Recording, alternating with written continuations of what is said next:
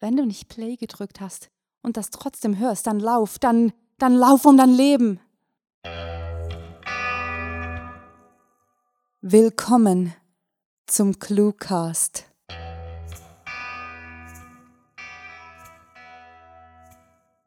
Werte Lebensform da draußen, es ist wieder Zeit, dass wir euch über die digitalen Datenwege mit einer Geschichte versorgen. Also setzt euch hin, schließt die Augen und genießt die Stimmen unserer Sprecher, die euch auditive Literatur direkt durch den Meatus Acousticus senden. Es geht sofort los mit der heutigen Kurzgeschichte, gleich nachdem wir euch darauf hingewiesen haben, dass ihr auch nach der Geschichte noch etwas bei uns bleiben sollt. Es sei denn, ihr wollt nichts über den Cluecast, seine Stimmen und emsigen Schreiberlinge erfahren, aber warum solltet ihr das nicht? Okay, gut. Wir hören uns später und jetzt viel Spaß mit der Kurzgeschichte.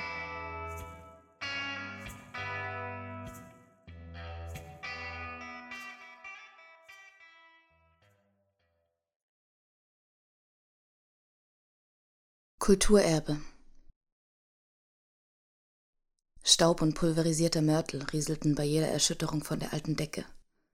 Das Licht der blau getönten Glühbirne flackerte jedes Mal und der Emailleschirm der Lampe wankte leicht. Hanna seufzte, während sie sich an das alte und schon leicht schimmlig wirkende Bücherregal lehnte, das auf dem festgetretenen Erdboden stand. Es war nun die vierte Nacht in Folge, welche sie zusammen mit ihren Nachbarn in dem modrigen Keller verbringen musste. Sie waren zu viert. Nebst Hanna gab es noch den verwitweten Hauswart Rufus, der bereits um die 70 war und heimlich BBC hörte was eigentlich jeder wusste, da er wegen seiner Schwerhörigkeit das Radio so laut machte, dass alle die englischen Worte hören konnten. Dann waren da noch Brigitte, die parteitreue Hausfrau, deren Mann an der Front kämpfte, und ihr 18-jähriger Sohn Manfred, der aus unerklärlichen Gründen noch nicht mit dem Sturmgewehr in der Hand durch die Straßen rennen musste. Alle anderen Bewohner des Hauses waren zeitig aufs Land geflüchtet oder hatten sich anderswo versteckt. Niemand wollte diese Tage in Berlin sein. Eben wurde der Keller von einer weiteren Detonation erschüttert, als eine Bombe der Alliierten in der Nähe niederging. Hanna schloss die Augen und biss die Zähne zusammen. Seit ein Nachbarhaus eingestürzt war, war der Optimismus verflogen, den sie bis anhin an den Tag gelegt hatte. Sie konnte nicht ahnen, dass der Krieg in weniger als einem Monat vorüber sein würde. Sie hoffte bloß, dass sie noch einmal würde Pellkartoffeln mit Hüttenkäse essen können. Etwas, das man mit den verdammten Lebensmittelmarken auch nicht mehr bekam. Hanna hörte kaum mehr hin, als sich Manfred und Rufus wieder über Politik stritten. Sie schnappte bloß Fetzen der immer heftiger werdenden Auseinandersetzung auf, die jede Nacht gleich zu verlaufen schien. Irgendwann würde Manfred Landesverräter oder Judenfreund schreien und Rufus den Jungen als Drecksnazi beschimpfen. Sie waren noch zu viert und stritten sich in einer nicht enden wollenden Grundsatzdiskussion darüber, ob es nun klug wäre, dem Mann mit dem Schnurrbart zu folgen, während die Stadt in Flammen aufging. Auch wenn Hannah es nie zugegeben hatte. Sie verabscheute Politik mehr denn je. Sie war müde und wünschte sich nichts mehr, als dass die ganze Sache endlich vorüber sein mochte und jemand die Trümmer von den Straßen räumen würde. Und du bist ja auch kein Patriot, sonst würdest du nun mit einem Gewehr in der Hand an der Ostfront stehen, hörte sie Rufus eben schreien. Ein weiteres Mal erzitterte das Haus und ihr Kopf schlug unsanft gegen das Bücherregal. Es musste ein Ende nehmen, dachte sie. Sie wollte bloß noch schlafen, endlich ihre Ruhe finden und dem Geschrei entkommen.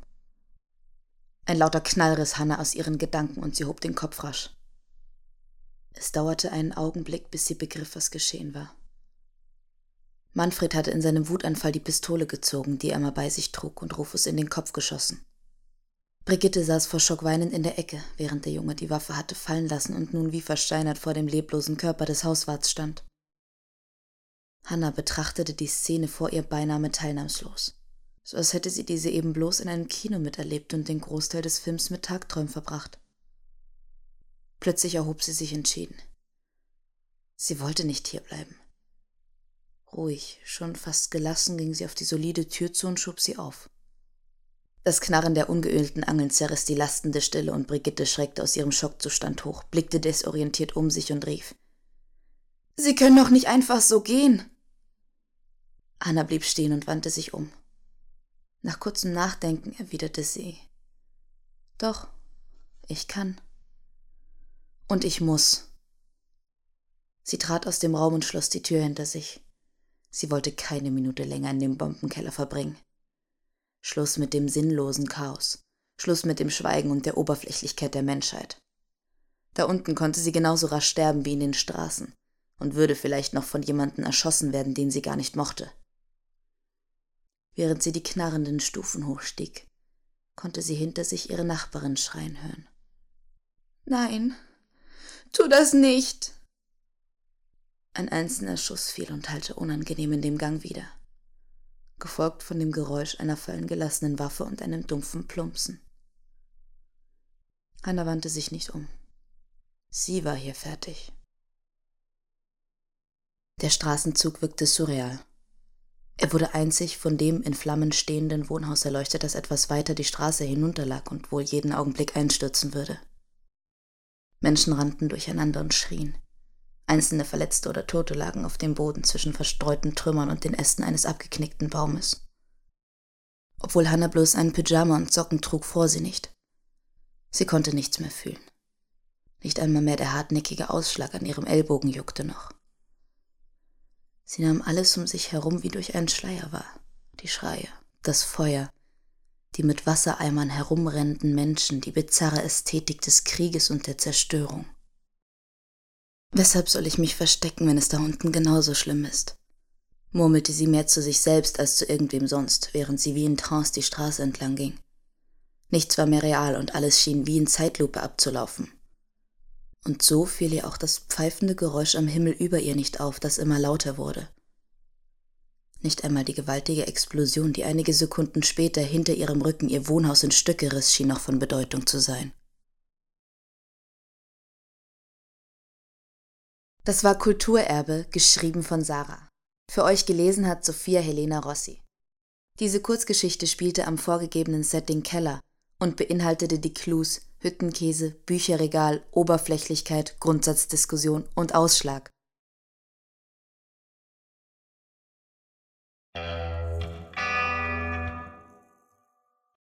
Das hier ist der Teil des Podcasts, der nach dem eigentlichen Podcast kommt und in dem wir euch mit Informationen überhäufen, die ihr ohnehin schon kennt. Oh, mein Telefon. Augenblick bitte. Mhm. Wirklich? Ach so. Alles klar. Leute, soeben wurde mir gesagt, dass es tatsächlich aktuelle Neuigkeiten zu erzählen gibt. Auf cluewriting.de wird derzeit eine Blogparade veranstaltet, zu der alle Blogger und Internetliteraturseitenbetreiber, die gerne auch mal selbst etwas schreiben, eingeladen sind. Schreibt bis zum 15. Mai eine Kurzgeschichte in 900 bis 1700 Worten unter dem vorgegebenen Titel, der lautet Das Geheimnis der Hundesitterin. Eure Geschichten werden dann bei uns nicht bloß in einer hübschen Sammlung präsentiert. Nein, nein. Wir verlosen zudem unter allen Teilnehmern einen handlichen Gedichtband einer befreundeten Autorin. Alles weitere zu unserer Blogparade findet ihr natürlich auf cluewriting.de. Dort, man kann es kaum glauben, gibt es ebenfalls über 280 Kurzgeschichten aus allen erdenklichen Genres. Und wie es sich für Cluewriting eben gehört, wurden in jede einzelne Story fünf vorgegebene Clues und ein Setting vertextet. Ganz sorgfältig und pingelig versteht sich. Mit Abstand am besten daran ist jedoch, dass ihr diese Geschichten dank Smartphone und Co nun wirklich immer und überall lesen könnt. Ja, auch auf dem Klo. Wir wissen, dass ihr das tut. Das Ganze geht auch ganz schnell, denn unsere Kurzgeschichten machen ihrem Namen alle Ehre und lassen sich in jeder noch so knappen Pause lesen. Clue Writing ist der Lesestoff zwischen zwei Büchern, die Unterhaltung für zwischendurch und Literatur in mundgerechten Happen. All das und noch viel mehr gilt natürlich auch für den Cluecast. Ihr wisst schon, das Ding, das ihr gerade hört. Dank der Unterstützung von hörtalk.de und unseren Sprechern müsst ihr nicht einmal mehr selbst lesen. Soll noch jemand behaupten, wir wären nicht freundlich zu lesefaulen Menschen? Liebe Sprecher, ein Wort von uns Schreiberlingen. Ihr habt es zigmal gehört und doch hören wir nie auf, es euch hören zu lassen. Ihr seid grandio, megalo, tastisch. Hallo, ich bin die Sophia Helena Rossi. Ich bin Schauspielerin und Sprecherin und finde es total schön, beim Cluecast dabei zu sein. Ich liebe die Arbeit als Sprecher, weil es eine tolle Abwechslung zum Drehalltag ist. Da hat man nämlich nicht immer die Möglichkeit, sich auszuprobieren und zu gestalten. Ich hoffe, die Geschichte hat euch gefallen. Man hört sich. Noch viel mehr Informationen zum Cluecast, den Sprechern und Cuttern sowie den Autorinnen gibt es, na klar, auf cluewriting.de. Aber das ist noch immer nicht alles, denn dort findet ihr ebenfalls unsere werten Gastautoren und Interviews mit Literaturschaffenden. Und jetzt nehmen wir uns ganz kurz Zeit, uns bei King Mob zu bedanken, die uns ihren schön dreckigen Song Kill It at My Feet für den Cluecast zur Verfügung gestellt haben. Thank you guys. Was? Ihr seid noch hier? Solltet ihr nicht langsam aber sicher auf Abonnieren klicken? Ihr wollt schließlich keine Episode mehr verpassen. Und wenn ihr schon dabei seid, auf virtuelle Knöpfe zu drücken, wie wär's, wenn ihr uns auch auf den sozialen Medien besucht? Folgt, shared und liked uns auf Facebook, Twitter, Tumblr, YouTube und Bloglovin, um die Umsetzung unserer Weltherrschaftspläne live mitverfolgen zu können. So, da ist es. Das Ende der heutigen Episode. Wir wünschen euch bis zum nächsten Mal eine geniale Zeit und viele kleine Dinge, die euch zum Grinsen bringen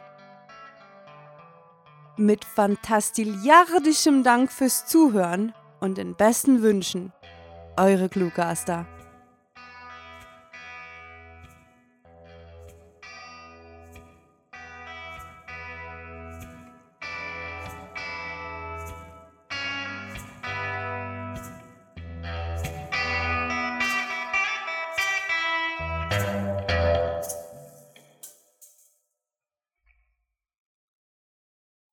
Glaube uns, wir fühlen mit dir, was eigentlich ein beängstigender Gedanke ist.